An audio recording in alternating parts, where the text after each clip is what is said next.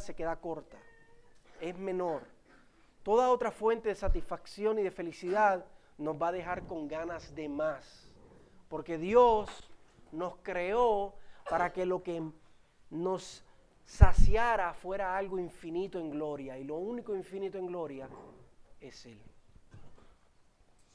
Y no hay nada que más puede agitar nuestra, nuestra felicidad, no hay nada que más pueda promover nuestra satisfacción que considerar a nuestro Salvador y su segunda venida, porque en ese momento es que vamos a ser transformados y nos vamos a ver con Él cara a cara.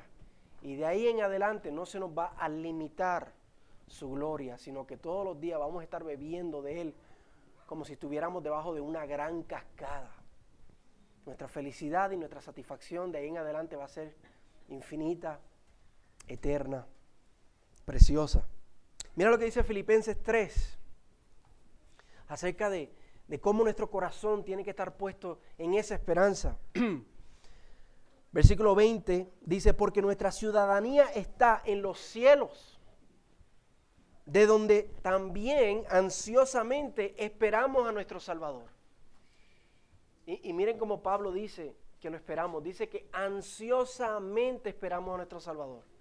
Y es una ironía porque Pablo en otro lugar dice, por nada estén afanados, por nada estén ansiosos. Pero en este, en este pasaje nos dice que, que sí debemos esperar ansiosamente algo. Y es a nuestro Salvador. Nuestra ciudadanía está en los cielos, de donde también ansiosamente esperamos a un Salvador, el Señor Jesucristo, el cual transformará el cuerpo de nuestro estado de humillación, este cuerpo que se, que se enferma, que se muere, en conformidad al cuerpo de su gloria por el ejercicio del poder que tiene aún para sujetar todas las cosas a Él mismo. Y hoy tenemos esta oportunidad, hermanos, de, de volver a, sintonizar, a calibrar nuestra, nuestra mente y nuestro corazón, a anhelar ansiosamente algo. Y es al Señor y a, y a la segunda venida, a poner nuestra felicidad y nuestra satisfacción en Él, quitarla de, de este mundo, quitarla de, de, de, las cosas que han estado robando nuestra atención y llenándonos de ansiedad y poniendo nuestra atención y nuestra ansiedad en Él, en desearlo a Él. Y hoy vamos a ver eso en detalle, vamos a hablar acerca de la segunda venida del Señor en detalle. Y ya nos estamos aproximando al final de nuestra travesía en el libro de Apocalipsis. Hemos visto que el Apocalipsis, más que, más que un, una cronología de tiempo, más que una línea de tiempo, es cíclico nos repite varias veces de diferentes maneras los acontecimientos de los últimos días. Nos habla desde la ascensión de Cristo hasta su segunda venida de manera repetida, usando diferentes, diferentes imágenes.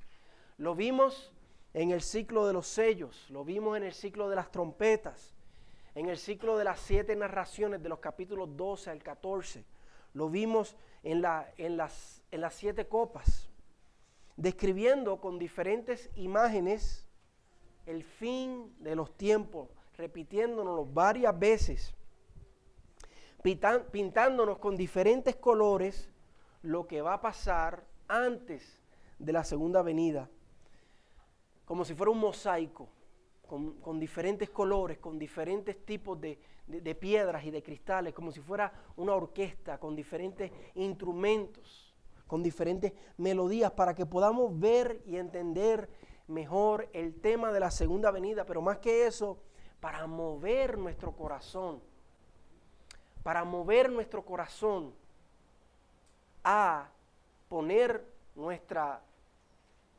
satisfacción y nuestra felicidad en Él, en el Señor. Vimos que cada uno de estos ciclos terminaba en la segunda venida de Cristo y por eso dije que ya lo hemos visto varias veces en el libro de Apocalipsis. Al final de los, de, los sellos vimos la segunda venida, al final de las trompetas vimos la segunda venida, al final de las narraciones, al final de las copas tuvimos la segunda venida. Especialmente si, si, si se, si si se dan cuenta, entre la sexta y la, y la séptima de cada una de las copas, de las trompetas, eh, de las copas, nos hablaba específicamente de la segunda venida. Y hoy el libro de Apocalipsis nos vuelve a repetir acerca de la segunda venida. Y la razón de esto que se repite, la razón por la cual el Señor da el Apocalipsis de esta manera, es para que le seamos fieles al Señor. Piensen en las siete iglesias, el mensaje a las siete iglesias. algunas de esas iglesias estaban pasando por persecución, pero algunas de esas iglesias también estaban, estaban contaminadas con el mundo, no estaban siendo fieles al Señor. Otras sufriendo, unas sufriendo y otras siendo infieles al Señor. Pero el Señor quiere que su iglesia, a pesar de las persecuciones y de las dificultades, y a pesar de la presión del mundo a que cedamos y nos contaminemos con pecado y con falsa doctrina, que la iglesia, usted y yo, el pueblo de Dios, el Israel de Dios, como nos, nos dice el libro de Apocalipsis, que nos mantengamos puros, con una devoción apasionada, que no esté dividida para nuestro Señor, aguardando ansiosamente su segunda venida. Y ahora, en el final de Apocalipsis, tenemos descrito de manera más directa esta gloriosa esperanza del creyente, que es la segunda venida de Cristo. Y es por ahí que vamos a empezar, aquí en el capítulo 19, ahora sí, vamos a ir al texto, tenga su Biblia abierta Apocalipsis 19, vamos a empezar viendo los versos que nos hablan directamente de la segunda venida. Vamos a ver los versículos 11 al 19 y vamos a ir verso a verso para ver cómo Juan nos describe esa segunda venida. Para ver los colores, para ver esos detalles el mosaico de lo que el Señor nos muestra aquí acerca de su segunda venida. Y que mientras lo vayamos viendo, eso vaya recautivando nuestro corazón para el Señor. Vamos a, ir, mientras estamos viendo esto hoy, vamos a ir sacando nuestros ídolos de nuestros bolsillos, esas cosas que, tienen nuestra atención y nuestra, y nuestra felicidad y nuestra satisfacción cautivada y vamos a ir rompiéndolos con el martillo de la palabra de Dios mientras vemos las glorias de la segunda venida de Cristo. Amén. Versículo 11. Vi el cielo abierto y apareció un caballo blanco. El que lo montaba se llama fiel y verdadero. Con justicia juzga y hace la guerra. Bien importante ese artículo, la guerra que se está refiriendo a la guerra final. Cada vez que este, este capítulo nos habla de guerra, no dice guerra en general, se refiere a la guerra porque es la última batalla, la final. Cuando Cristo ascendió en el capítulo 1 del libro de Hechos, un ángel le dice a, a los apóstoles que así como ellos lo vieron ascender una nube, Asimismo, una nube lo iba a traer de vuelta. Y aquí vemos eso. La primera vez vino, Jesús vino para, para salvar y para dar su vida. Pero su segunda venida va a ser para, para juzgar y para hacer la guerra, para quitar vida a los no creyentes. Versículo 12. Sus ojos son una llama de fuego y sobre su cabeza hay muchas diademas o coronas. Tiene un nombre escrito que nadie conoce sino Él.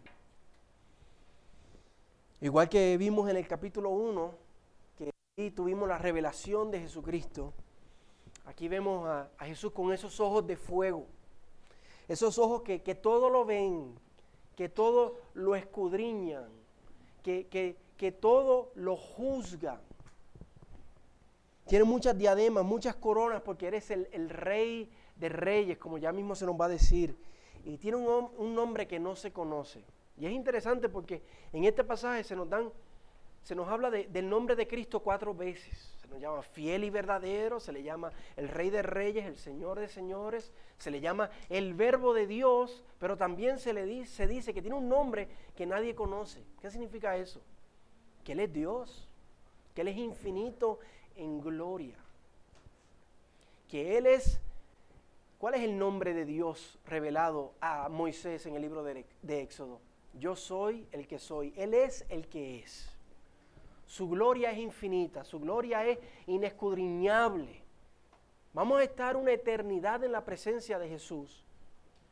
Y todos los días nos vamos a levantar y vamos a descubrir una gloria de Él que jamás habíamos visto en mil años pasados. Él es infinitamente glorioso, misterioso y majestuoso. Versículo 13. Está vestido de un manto empapado en sangre y su nombre es el Verbo de Dios. El manto empapado en sangre, algunos piensan que es la sangre con la cual Él nos salvó y eso es verdad, somos salvos por su sangre, pero aquí Él no viene en carácter de salvador, aquí Él está viniendo en carácter de ejecutador de la justicia de Dios. Esta es la sangre de sus enemigos.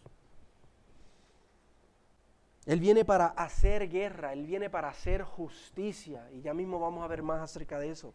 Versículo 14. Los ejércitos que están en los cielos, vestidos de lino fino, blanco y limpio, los seguían sobre caballos blancos. No solo nos está hablando de los ángeles, también nos está hablando de, de usted y de mí, de su iglesia. Según 1 Tesalonicenses capítulo 4, cuando suene esa trompeta final, cuando los cielos sean abiertos, los creyentes que han muerto en Cristo van a resucitar primero con cuerpo glorificado y se van a encontrar con Él en los aires. Y los creyentes que estén vivos van a ser transformados y nos vamos a encontrar todos con el Señor en los aires. Y vamos a venir con Él en este momento, en su segunda venida. Nos está hablando de eso. Nosotros somos el ejército de Dios, somos su iglesia, somos el pueblo de Dios que vamos a venir con Él. Vamos a hacer el, el séquito que acompaña al Rey de Reyes mientras Él entra a este mundo por segunda vez. Vamos a descender con Él. Versículo 15. De su boca sale una espada afilada para herir con ella a las naciones y las regirá con vara de hierro. Él mismo pisa el lagar del vino del furor de la ira de Dios Todopoderoso. Se nos describe la palabra de su boca como, como una espada afilada y en diferentes lugares de la Biblia nos dice eso, que la palabra de Dios es como una espada de dos filos. Es una palabra que juzga, que aterroriza a sus enemigos cuando les dice, como nos dicen los evangelios, apártense de mí, hacedores de maldad, al fuego eterno. Asimismo, como vemos en Génesis, que Dios creó los cielos con la palabra de su boca, y Juan capítulo 1 nos dice que esa palabra era Cristo mismo, el verbo de Dios, por medio de que los cielos fueron hechos. Asimismo, esa palabra es la que va a destruir y va a juzgar a sus enemigos, a los impíos, a los no creyentes en la segunda venida. Versículo 16. En su manto y en su muslo tiene un nombre escrito, Rey de Reyes y Señor de Señores. Aquí tenemos otro nombre más de Cristo y quizás el, más renombrado, quizás el, el favorito de algunos de ustedes, Rey de Reyes, Señor de Señores, escrito en sus vestiduras y en su muslo para declarar quién Él es y que Él tiene toda autoridad. Versículo 17, versículo 18 vi a un ángel que estaba de pie en el sol. Clamó a gran voz diciendo, de todas las, diciendo a todas las aves que vuelan en medio del cielo, vengan, congréguense para la gran cena de Dios, para que coman carne de reyes, carne de comandantes y carne de poderosos, carne de caballos y de sus jinetes, carne de todos los hombres, libres y esclavos, pequeños y grandes. Ahora tenemos un cambio de escena. Tenemos un ángel que aparece, que, llama a todas las aves del cielo. Una escena bastante macabra. Tenemos este ángel que, que ordena a que toda clase de aves vengan para comer carne de toda clase de hombres. No importa si son grandes o pequeños. Note aquí que, que cruza toda clase social. Pero, pero no es solamente una escena macabra, también es una parodia. Porque es una invitación a una cena. Y no hemos leído el principio del capítulo, pero al principio del capítulo, como vamos a ver pronto, hay una invitación a una cena. A los creyentes a venir a la cena de las bodas del Cordero, pero aquí hay que hay una cena diferente. Es una escena, es una, una cena para los enemigos de Dios, para la destrucción de los enemigos de Dios. No solo se nos está diciendo que los impíos van a morir, sino se nos están diciendo que esos cuerpos van a ser deshonrados totalmente. Por medio de, aves viniendo y comiéndoselos. ¿Y usted ha visto alguna película de, de pájaros comiendo después de una gran guerra? No es nada bonito, ¿no? No voy, a, no voy a ser gráfico, pero ustedes se lo pueden imaginar, ¿verdad? ¿Quién dijo que el Antiguo Testamento es más cruel que el Nuevo Testamento? ¿Ustedes han escuchado eso? Que dicen que en el Antiguo Testamento las guerras y el pueblo de Dios matando a diferentes tipos de pueblos. Aquí tenemos una escena bastante fuerte que nos sigue hablando de, de lo mismo, porque Dios es un Dios de justicia. Esto no es, esto no está mal. Aquí no se le está yendo la mano de Dios, esto es la justicia de Dios. Versículo 19. Entonces vi a la bestia, a los reyes de la tierra y a sus ejércitos, ya nos hemos referido a ellos varias veces, reunidos para hacer guerra contra aquel que iba montado en el caballo blanco y contra su ejército. Ahí está usted, ahí está yo, ahí estamos todos nosotros. Aquí está la, la bestia del capítulo 13, que nos dice que, que subía de la tierra. Decíamos que representaba a los gobiernos corruptos de este mundo y está con todas las personas que, que la bestia ha engañado durante el periodo de la gran tribulación, que hemos dicho que es el periodo agitadamente difícil justo antes de la segunda venida de Cristo, para la guerra final, para lo que en otro lugar se le llama la guerra del Armagedón. Aquí está Gog y Magog, como se les refieren en el libro de Ezequiel en el capítulo 39, reunidos para esa, la guerra, la guerra final. Versículo 20, versículo 21. Y la bestia fue apresada junto con el falso profeta que hacía señales en su presencia con las cuales engañaba a los que habían recibido la marca de la bestia y a los que adoraban su imagen. Los dos, la bestia y el falso profeta, fueron arrojados vivos al lago de fuego que arde con azufre. Los demás fueron muertos con la espada que salía de la boca de aquel que montaba el caballo y todas las aves se saciaron de sus carnes. ¿En qué resulta esa guerra final? En que la bestia y el falso profeta, otra vez, las bestias que vemos en el capítulo 13, que salieron a engañar a todas las naciones, y nos dice que todos los que tenían la marca de la bestia fueron engañados, que habíamos dicho que esa marca es simplemente todas aquellas personas que, que no son del Señor, que no son de los 144 mil sellados, que son las personas que, que no viven para Cristo, que viven para ellos y para este mundo. Aquí están todos postulados en contra de la iglesia, en contra del Señor, acomodados para hacer guerra. Pero le sale el tiro, tiro por la culata, pues Cristo viene en rescate por su iglesia y son lanzados al sufrimiento eterno. Ahora, ¿qué pasa después de esto? Ya llegamos al final del capítulo. ¿Qué pasa después de esto? Después de esto, tenemos la renovación de todas las cosas. Los cielos nuevos, la tierra nueva, el establecimiento del reino de Dios en el universo de manera eterna. Y eso lo vamos a ver ya pronto en los capítulos 21 y en el capítulo 22. Pero aquí en el capítulo se nos da un adelanto de eso, de lo que viene luego. Y nos lo da en dos escenas diferentes. En los versículos 1 al 5 tenemos una, los versículos 6 al 10 tenemos otra. Así que vamos a ver esas esas escenas. Primero vamos a ver los versículos 1 al 5. Vamos a leerlo. Versículos 1 al 5 nos dice, después de esto, y otra vez recuerden lo que hemos visto en Apocalipsis, que no es una línea cronológica de tiempo, ¿eh? es un pupurrí de visiones que Dios le da a Juan. Entonces lo que está diciendo después de esto es después de la última visión que acabamos de ver, la del capítulo 18, que fue la caída de la gran Babilonia. Y piensen, tengan en mente también el capítulo 17, la condenación de la gran ramera. Dos ilustraciones diferentes para mostrarnos lo mismo, la condenación de este mundo. Después de esto oí como una gran voz de una gran multitud en el cielo que decía, ¿qué decía? Aleluya. ¿Qué decía? Aleluya. La salvación y la gloria y el poder pertenecen a nuestro Dios. Noten la primera palabra del versículo Dios 2.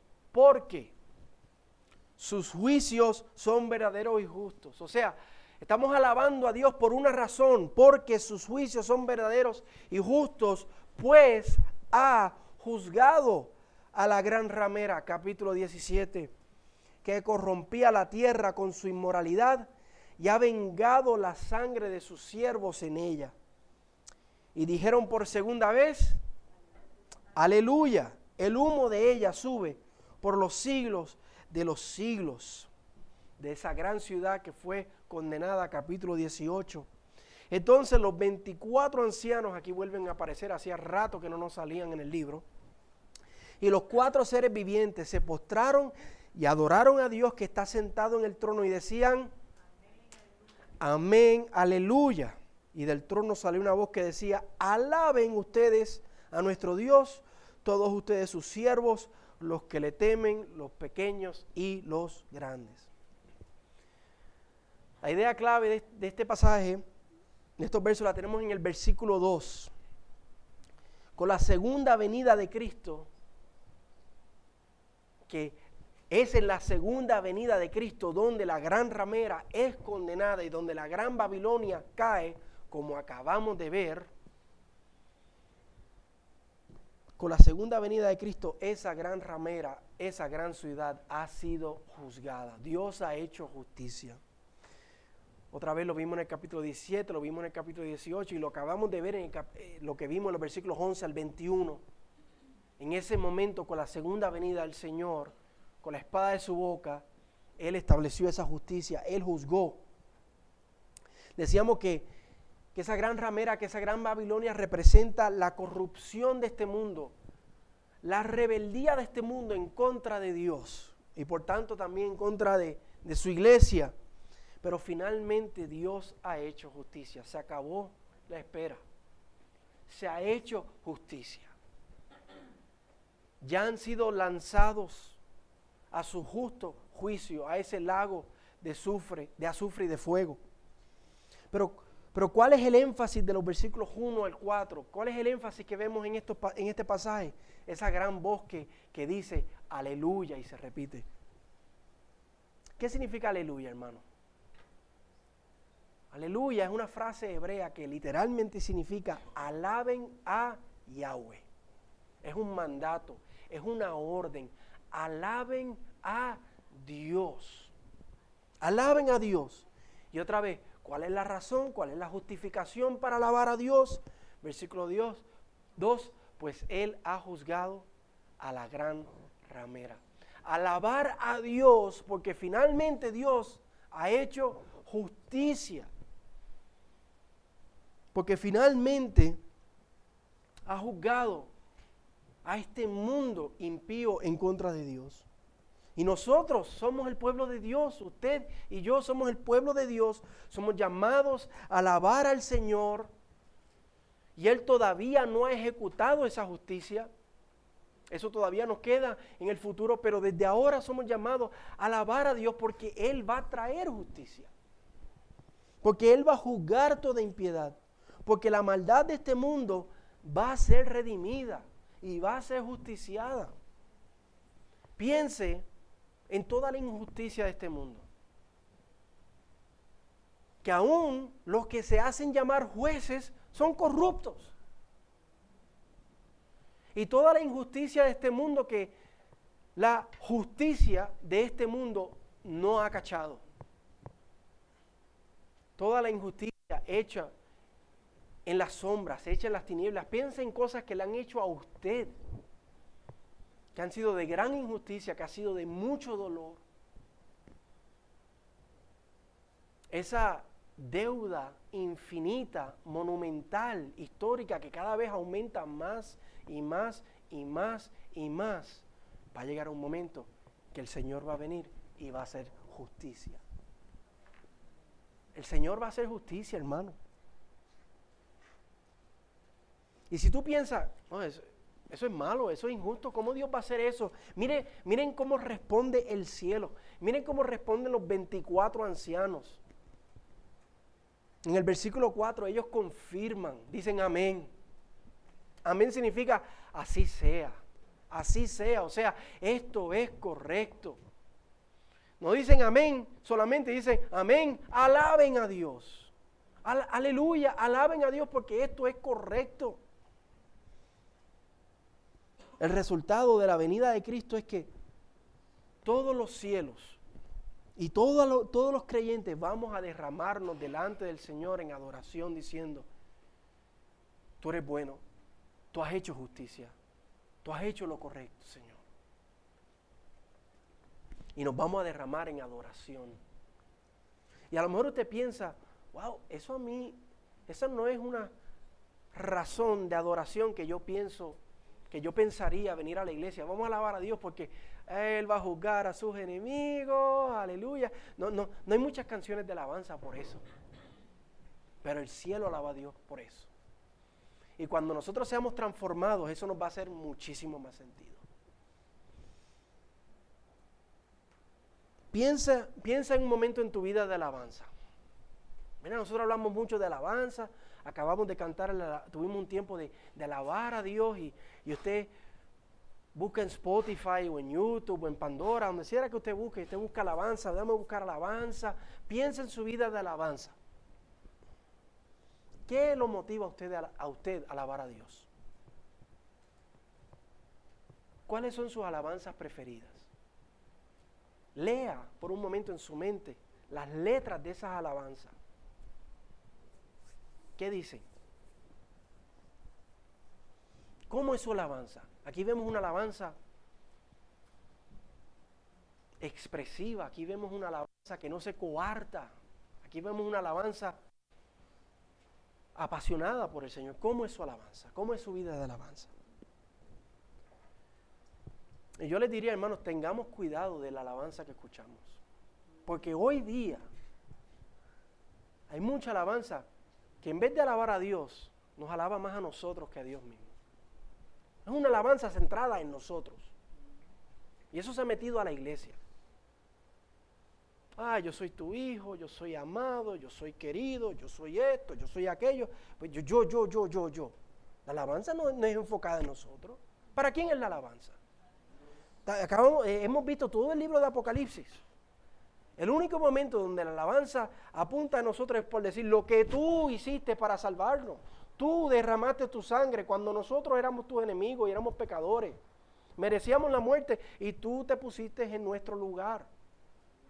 Cuando apunta a nosotros es para mostrar lo pecaminoso, lo desgraciado que éramos nosotros lo, que no merecíamos y cómo Él se puso en nuestro lugar. ¿Cómo es la alabanza que usted escucha? Tengamos cuidado de la alabanza que estamos escuchando, hermano. Lea las letras de la alabanza y, compárela con la alabanza de la Biblia. Abre el libro de Apocalipsis y lea esa alabanza que vemos en Apocalipsis y compárala con la alabanza que escuchamos hoy.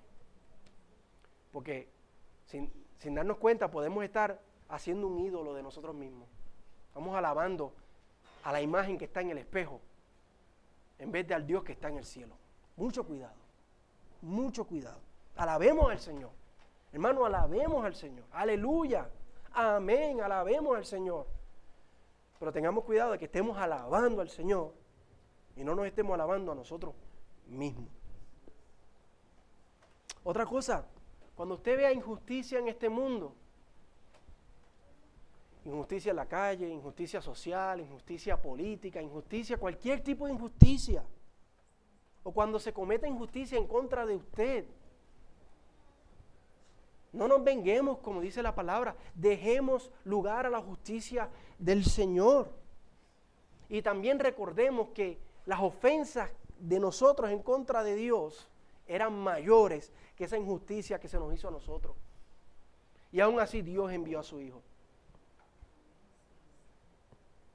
Oremos como, como Jesús, oremos como Esteban. No le tomes en cuenta su pecado. Ten misericordia, Señor, de él.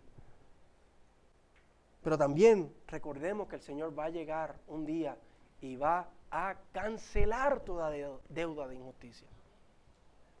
Al final, cuando Jesucristo termine de hacer lo que vimos ahí, al final del capítulo 19, no va a quedar una onza de injusticia.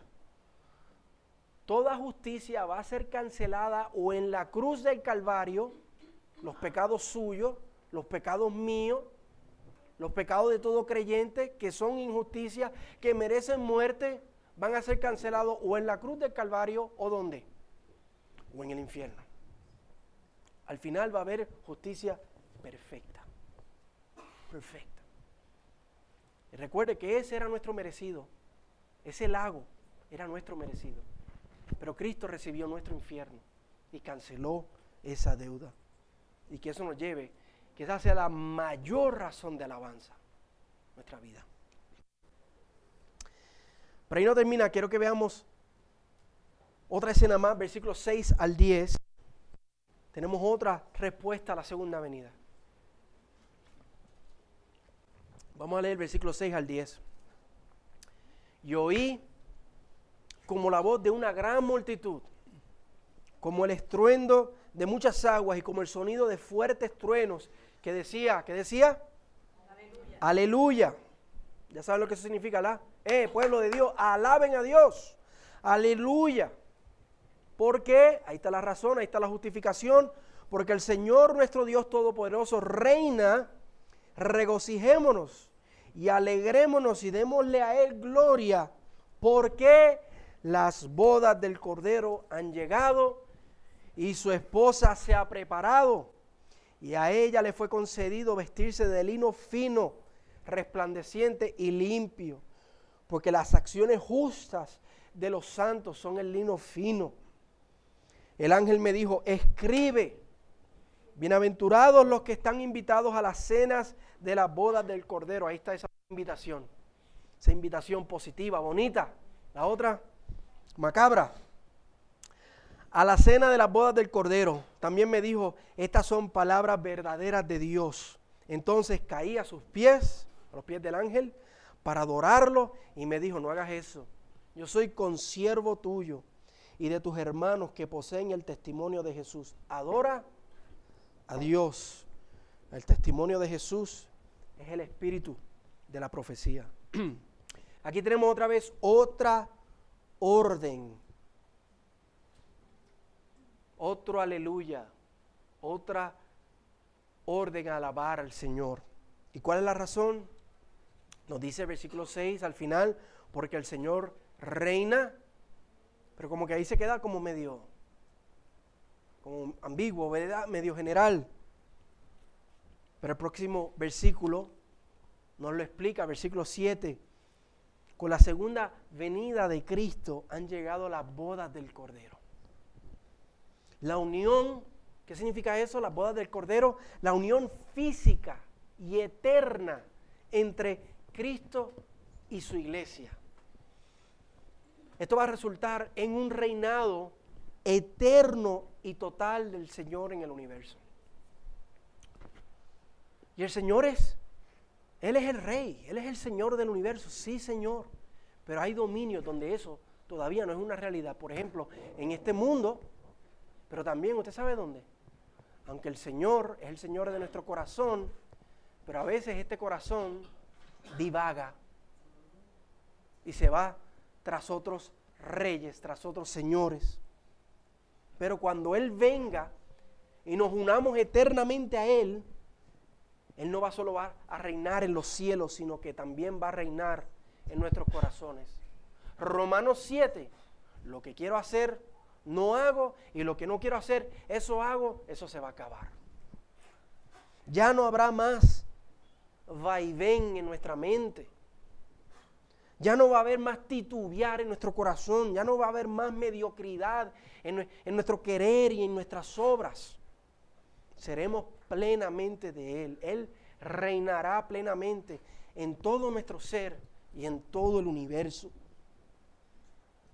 Y hermano, nada en esta tierra, ningún gozo, ningún placer, ninguna vacaciones, ningún sueño en esta tierra se compara a la felicidad y a la satisfacción que vamos a sentir de ahí en adelante.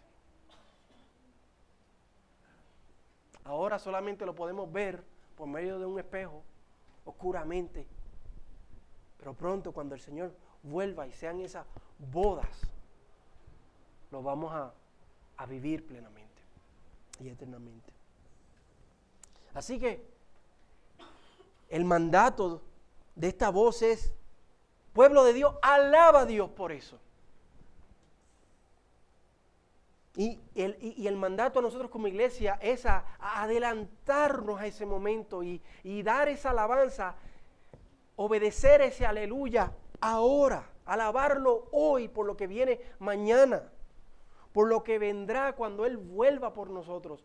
Hoy nos adelantamos y alabamos al Señor por como Él nos ha salvado en la cruz del Calvario en el pasado, pero también por cómo Él nos va a salvar cuando Él vuelva por nosotros. Y seamos plenamente de Él, mente, alma, corazón y todo nuestro ser, y Él reine en nosotros. Y por eso el llamado de esta gran voz y de este pasaje es aleluya, aleluya, aleluya. Alabemos al Señor por eso. Y nosotros tenemos la oportunidad, hermanos, de alabar a Dios todos los días. Todos los días lo podemos hacer. Pero particularmente tenemos el llamado de congregarnos y reunirnos y alabar al Señor el día del Señor. El domingo, el primer día de la semana, el día que Él resucitó, el día que ese reinado eterno se hizo una realidad posible, cuando Él resucitó. Así que todos los días del Señor, todos los domingos, tenemos ese llamado, tenemos esa oportunidad. No seamos negligentes con eso. Alabemos al Señor de manera individual, pero también unámonos y hagámoslo como pueblo de Dios, redimidos por su gracia.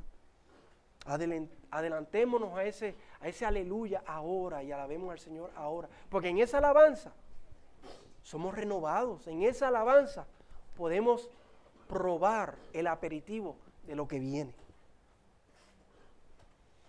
Antes de terminar esta sección, quiero que notemos dos cosas más, ya estamos por terminar. Uno, el versículo 8, nos dice que a la iglesia, a la esposa, se le ha concedido vestirse de lino fino. Y nos dice que esas son las acciones justas de los santos. Y está hablando del futuro, ¿verdad? Cuando ocurra esa boda, eso va a ocurrir en la segunda venida. Pero aquí vemos una realidad de la vida cristiana. El llamado a que vivamos demostrando esas obras. Piense, piense en su vida como creyente, examine su vida. ¿Qué tipo de vida usted vive? ¿Usted vive un tipo de vida que demuestra esas obras, esas buenas obras? Y por obras, piensen lo, lo que nos dice Galatas 5, los frutos del Espíritu. El, el obedecer al Señor. El decir, Señor, yo quiero vivir para ti. No hacerlo de manera perfecta porque Romanos 7 todavía es una realidad. Luchamos. Pero de una manera significativa, notable. Primero que nada tenemos que recordar que ninguna de nuestras obras merece salvación. Romanos 3 nos dice eso claro. Somos salvos por la obra de Cristo. Pero Efesios 2 nos dice que Dios preparó de qué? De antemano para que anduviésemos en ellas. Filipenses 3 nos dice que Dios pone en nosotros el querer como el hacer. Filipenses 2, discúlpenme.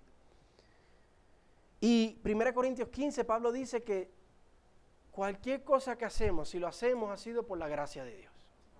Si usted hace alguna obra, fue la gracia de Dios en usted. Usted lo hizo, pero fue la gracia de Dios en usted. Así que usted no se puede robar la gloria de ninguna de esas obras. Pero Santiago 2 nos dice, el que dice que tiene fe, muéstreme su fe por sus obras.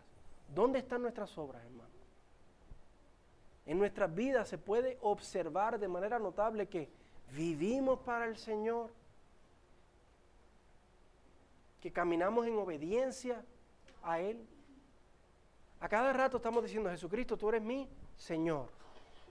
¿Qué significa que Él es mi Señor? Que Él manda. Que nosotros somos sus qué? Sus esclavos, sus siervos. Siervos se oye bonito. Somos sus esclavos. Él es el Señor y Él manda.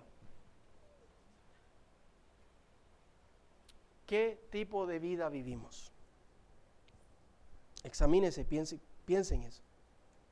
El llamado es a que peleemos la buena batalla, que nos vistamos la armadura de Dios, que todos los días nos neguemos a nosotros mismos, tomemos la cruz y sigamos al Señor. Eso tiene que ser el himno de nuestra vida. Eso tiene que ser una realidad de nuestra vida. Todos los días pelear la buena batalla y crucificar la carne para seguir al Señor. Lo segundo que quiero que veamos de esta sección está en el versículo 10.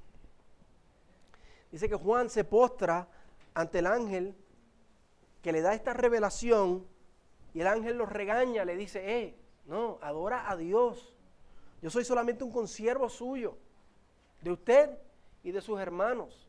O sea, yo, yo, yo lo que tengo es, yo soy igual que usted, yo soy un siervo del Señor, simplemente tengo, tengo otras responsabilidades, pero sirvo al Señor igual que tú. Pero añade un detalle más y dice que él, Juan, y sus hermanos, que lo incluye a usted y a mí, que poseemos el testimonio de Jesús. ¿Qué es el testimonio de Jesús? El testimonio de Jesús, hermanos, es el Evangelio. Ese es el testimonio de Jesús, el Evangelio. Lo tenemos en los evangelios, lo tenemos en la palabra y la palabra nos está diciendo que ese es nuestro tesoro, que nosotros poseemos eso, que nosotros guardamos, somos custodios del evangelio. Esa es la verdad del Evangelio que conocemos y que cargamos y que somos llamados a compartir con el mundo. Y cuando nosotros compartimos ese testimonio, ese evangelio, estamos qué? Como dice ahí, estamos profetizando. El testimonio de Jesús es el espíritu de profecía. La iglesia, como lo vimos en el capítulo 11, somos los profetas del Señor. Usted es un profeta del Señor. Yo soy un profeta del Señor. ¿Y cuál es, el, cuál es la palabra? ¿Cuál es el contenido de esa profecía? El testimonio de Jesús el Evangelio.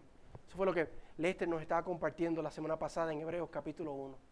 Tenemos el Evangelio, tenemos esa profecía y cuando tú compartes ese Evangelio, usted está profetizando porque profetizar significa hablar palabra de Dios. Y como es palabra de Dios, no contiene error, es verdadera.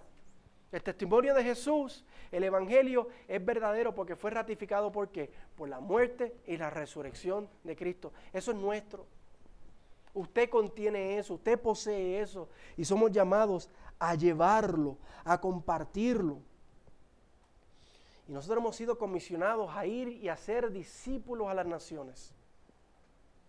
Y dice Mateo 24 que cuando se predique el Evangelio en todas las naciones, entonces ¿qué? Vendrá el fin. Queremos adelantar que el Señor vuelva. Para adelantarnos a todo eso, ¿qué tenemos que hacer? Profetizar. Tenemos que agarrar ese testimonio de Jesús, ese espíritu de profecía y ponernos a trabajar. ¿Cuán en serio usted está tomando ese espíritu de profecía en su vida? Estamos compartiendo el Evangelio. Según el Señor nos da oportunidad, con quien el Señor nos da oportunidad. Eso es profetizar, hermano. Hoy día se le llama profecía muchas cosas que sinceramente no lo son. Pero esto es profecía bíblica, esto es profecía verdadera. Profeticemos, compartamos el Evangelio con otros para que vengan al Señor y así adelantemos que el Señor vuelva. Y cuando completemos esa tarea, ¿qué va a pasar? Apocalipsis 19. Él volverá. Él volverá por nosotros. Vayan conmigo a Primera de Juan.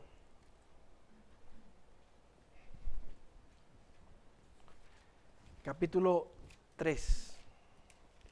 Primera de Juan, capítulo 3.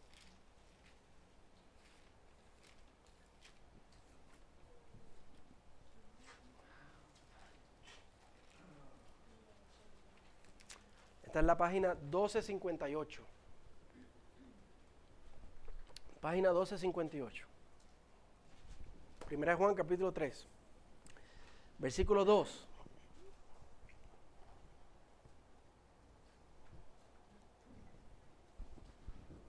Amados, ahora somos hijos de Dios y aún no se ha manifestado lo que habremos de ser. No tengo mal habla de dos tiempos. Ahora, ahora somos hijos de Dios, pero aún no se ha manifestado lo que habremos de ser. Pero sabemos que cuando Cristo se manifieste, cuando Cristo vuelva, lo que leímos ahí en Apocalipsis 19, cuando Cristo se manifieste, seremos semejantes a Él. ¿Por qué? Primera de Tesalonicenses capítulo 4. Cuando Él vuelva, todos los creyentes van a ser qué? Transformados. Seremos semejantes a Él porque lo veremos como Él es. Ahí está nuestra felicidad, nuestra satisfacción suprema y eterna. En eso es que tenemos que poner este corazón que divaga, este corazón que se postra ante cualquier felicidad momentánea de este mundo y, nos, pasemos, nos pasamos haciendo ídolos de cualquier cosa en este mundo.